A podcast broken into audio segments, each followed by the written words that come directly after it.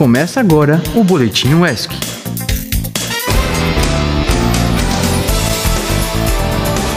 E aí, ouvinte, como está você nessa terça-feira e feliz início de semana? Por aqui as coisas estão a todo vapor. Eu sou João Pedro Carqueja e você já conhece esse daqui, né? É mais uma edição do Boletim UESC. É, meus amores, mais um boletim do Alá. Eu sou Julia Malfi e fique ligado que a edição de hoje está repleta de informação e conteúdo feito especialmente para você. Para, para, para.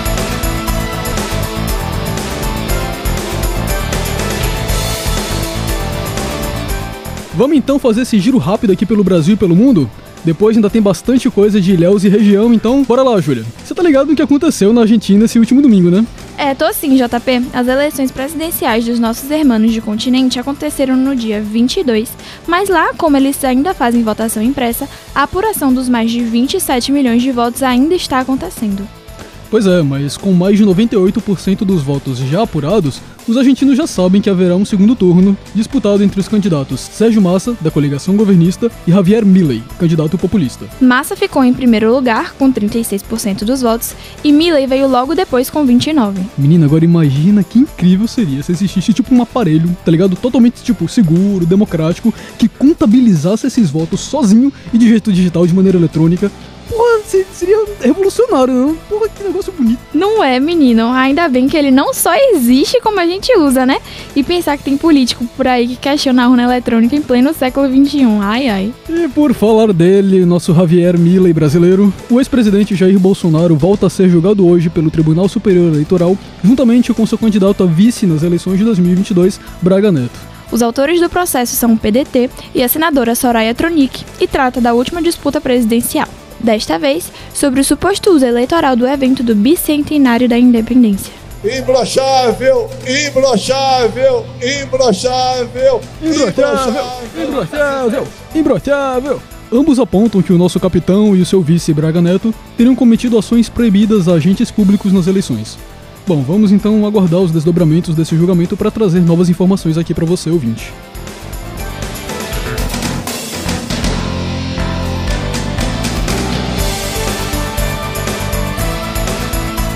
Agora voltando para nossa região, nos últimos meses temos falado constantemente sobre o transporte coletivo de Ilhéus e de Itabuna. Ambos os serviços tiveram aumento nas tarifas recentemente e nenhuma melhora aconteceu para justificar o valor cobrado. Pois é, essa sacanagem toda, né? Sobre o transporte de Itabuna, um grupo de estudos em direito municipal está fazendo uma pesquisa sobre os serviços da empresa Rota Transportes em um formulário digital que está disponível no Instagram deles. O formulário é bem simples, com perguntas de múltipla escolha, e você pode manifestar sua opinião e ajudar na pesquisa através do formulário do Google. O link está na bio do Instagram, arroba pesquisadirmunicipal. Já a minha não tão querida cidade de Ilhéus recebeu hoje um acréscimo de sete novos ônibus na linha São Miguel para compor a frota da empresa. Essa deve ser uma tentativa de explicar esse aumento aí da tarifa e silenciar as críticas que têm sido feitas ao serviço prestado, como se fosse funcionar alguma coisa, né?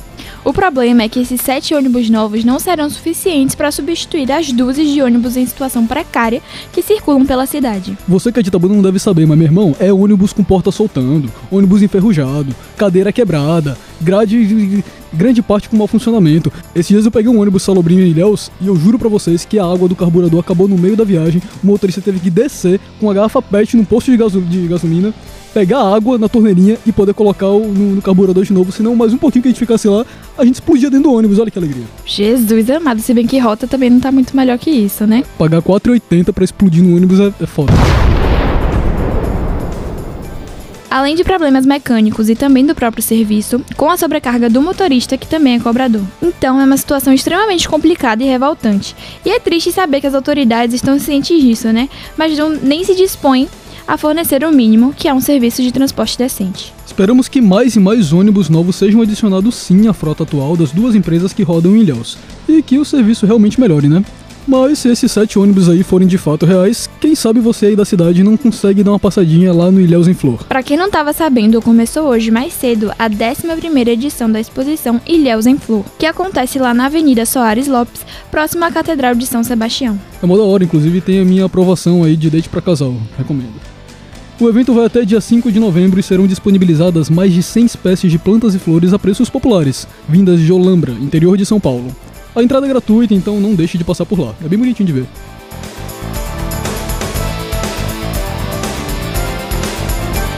E agora chegamos ao nosso país, o ESC. Vamos saber tudo o que acontece essa semana aqui pelo nosso campus? Bora lá. Então vamos, né? Para começar, amanhã, dia 25, acontece uma plenária extraordinária organizada pelo DCE Livre Carlos Marighella para debater o papel da nossa universidade diante da greve estudantil na Universidade Estadual de Feira de Santana, que está reivindicando pautas semelhantes às cobradas por nós aqui, estudantes da UESC. A plenária está prevista para começar às 9 horas da manhã para o pessoal do diurno e às 19 horas para o pessoal do noturno, e vai acontecer lá no Espaço Céu. Então, você estudante, não deixe de participar dessa discussão tão importante sobre permanência estudantil. Nesse fim de semana acontece o terceiro Congresso Internacional de Educação Empreendedora e Cidadania, o CS 2023. Com o tema Construindo Pontes, Criando Cultura Colaborativa, o evento acontece aqui mesmo na UESC nos dias 26, 27 e 28 de outubro. Você pode ter mais informações lá no Instagram deles, o arroba CIEECI.2023. E agora falando sobre outro evento que também acontece aqui essa semana, hoje e amanhã, vai estar rolando o quarto seminário de artes marciais da UESC. O evento acontece de forma virtual a partir de hoje, às 18 horas, e termina amanhã, às 21h30. Nossa equipe preparou uma matéria para você, ouve só.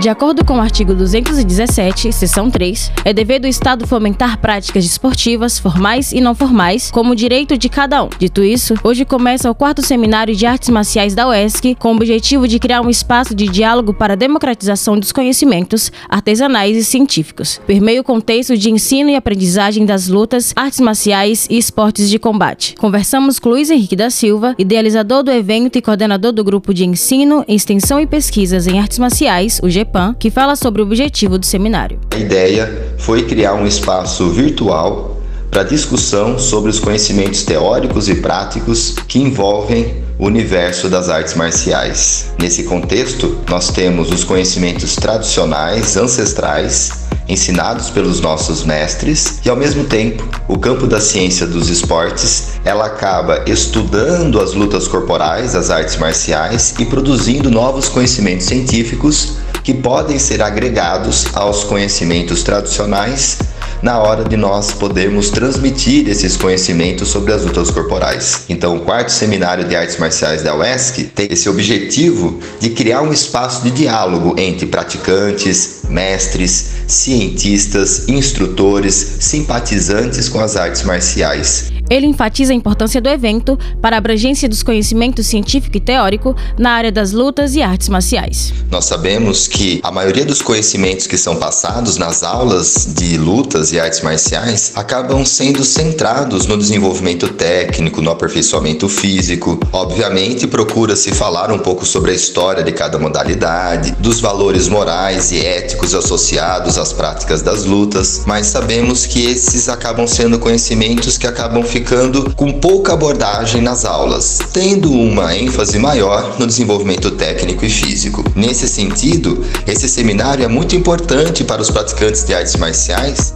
Sinaliza também qual será o formato que será utilizado no evento e indica os grupos que farão parte dessa composição. Qualquer pessoa pode participar do evento. Ele tem um escopo que ele acaba sendo professores, profissionais de educação física, graduandos do curso de educação física, pesquisadores das diversas áreas do conhecimento que têm as lutas corporais enquanto objeto de pesquisa, instrutores, mestres de artes marciais, praticantes de artes marciais. Tem algumas pessoas que acabam não praticando artes marciais, mas são simpatizantes por elas. Então, o público que assiste, por exemplo, o UFC no pay-per-view, a maioria do público é um público que assiste artes marciais, mas não pratica. Então, tem muitas pessoas que gostam, se simpatizam com as lutas corporais. Esse também faz parte do escopo. Então, o escopo do público ele é bem diversificado, uma vez que na prática das lutas corporais eu posso ter diferentes atores que estão ligados por ela. Essa foi uma produção de Kelmani Fernandes e Hugo Henrique, operação de áudio e edição de Beatriz Farias e orientação de Eliana Albuquerque e Priscila Schecker para a Rádio ESC.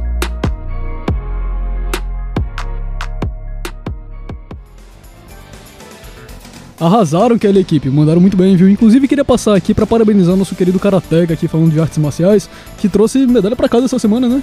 Arrasou. Então, vamos seguindo, né? Fala aí, Julia, o que, que mais tá acontecendo aqui pela UESC?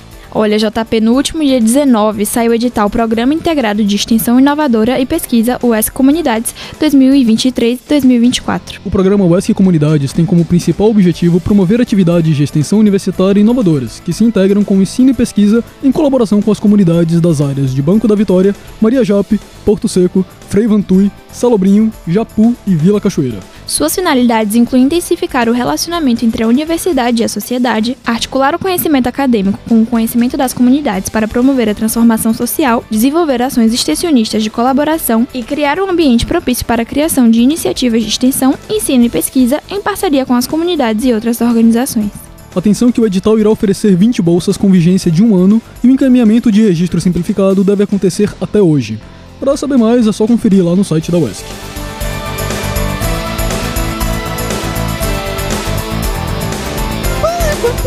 Hoje à tarde vai acontecer uma aula aberta super interessante lá no pavilhão Max de Menezes, com a professora doutora Luciana Carvalho, da Universidade Federal de Santa Maria. Ela é integrante da Rede Nacional de Combate à Desinformação e vem falar sobre a desinformação no ecossistema midiático, estratégias de enfrentamento. Além disso, Luciana é líder do grupo de pesquisa Desinfomídia e é representante da UFSM no programa de combate à desinformação do Supremo Tribunal Federal. A aula vai começar às 13h30, então não vai ficar de fora, né?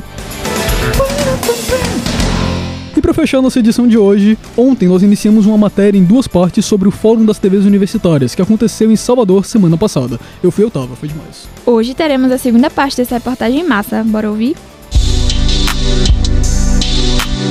Já o segundo dia do evento se iniciou com a performance Céu em Si pela artista e professora Daniela Galdino. Em seguida, ocorreu a mesa de diálogo Experiências com a TV Digital. O que é que a Bahia tem? Que culminou na visita técnica dos alunos participantes do evento à Rede Bahia, a TVE e a TV Quirimuri. A nossa equipe teve a oportunidade de conhecer os estúdios da Rede Bahia e de participar da troca de conhecimentos entre os produtores, redatores, os jornalistas Fernando Sodak e Tarsila Alvarino. Devido ao nosso tempo, não conseguimos entrevistar nenhum dos jornalistas da TV Bahia, mas conversamos com Fernando Que nos informou que seu início de carreira se deu na rádio, o que nos deixou bastante feliz. De volta ao NEB, no auditório José Rocha Laranjeira, os coordenadores das TVs universitárias apresentaram os produtos realizados pelos seus projetos de tele e web difusão. Os coordenadores Rodrigo Bonfim e Betânia Vilas Boas, responsáveis pela TV UESC, notabilizaram o protagonismo estudantil em seu projeto de extensão. A professora evidenciou em diversos momentos que a TV UESC era uma TV universitária formada por estudantes e voltada para os estudantes. O final de sua apresentação foi marcado por uma salva de palmas. Para finalizar o segundo dia, tivemos a apresentação da banda Olodum.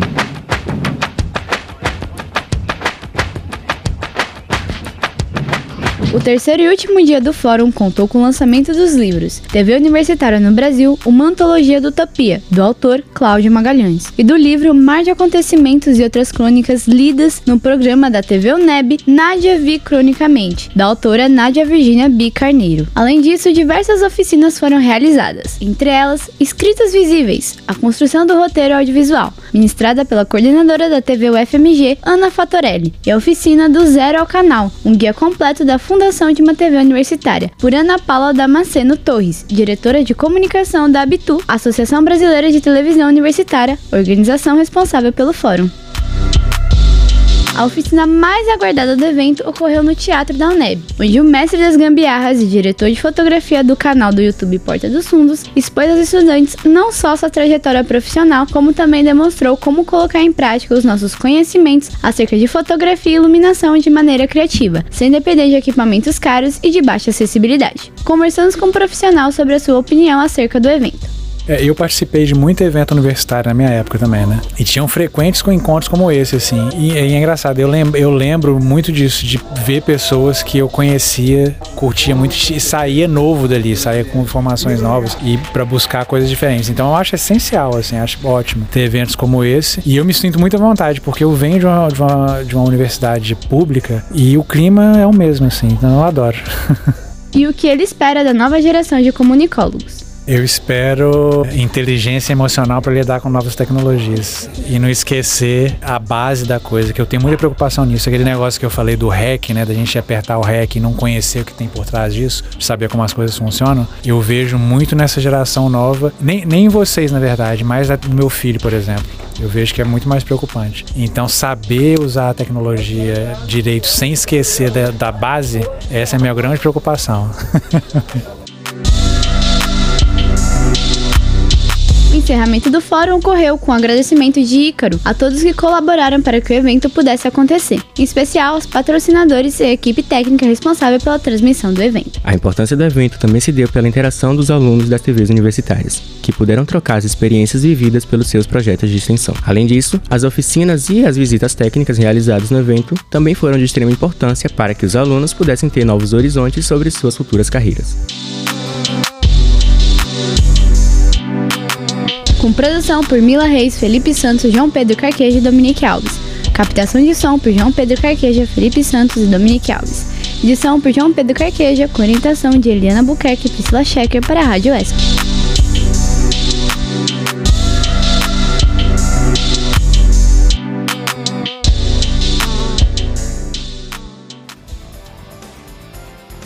Obrigado, Domi. Perdão. Obrigado, Domi. Valeu, equipe. Vocês são sensacionais, assim.